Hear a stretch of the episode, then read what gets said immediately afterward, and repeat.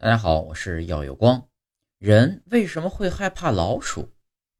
心理学家说啊，人类对老鼠的恐惧是祖先传给现代人们的。当时他们的确能给人类健康造成真正的伤害。心理学家伊迪亚·沙布申说，人们有深深的恐惧，但这些恐惧并不是很合理，存在一些所谓的远古生物。相对而言，我们也是不久之前才成为有文明的人类。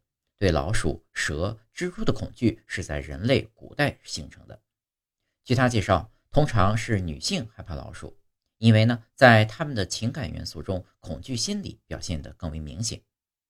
心理学家、作家、电视节目主持人米哈伊尔·霍斯则称，恐惧是大自然赋予我们确保自身安全的工具，而恐惧症是一种强迫症，它会使人对自己的生活失去控制。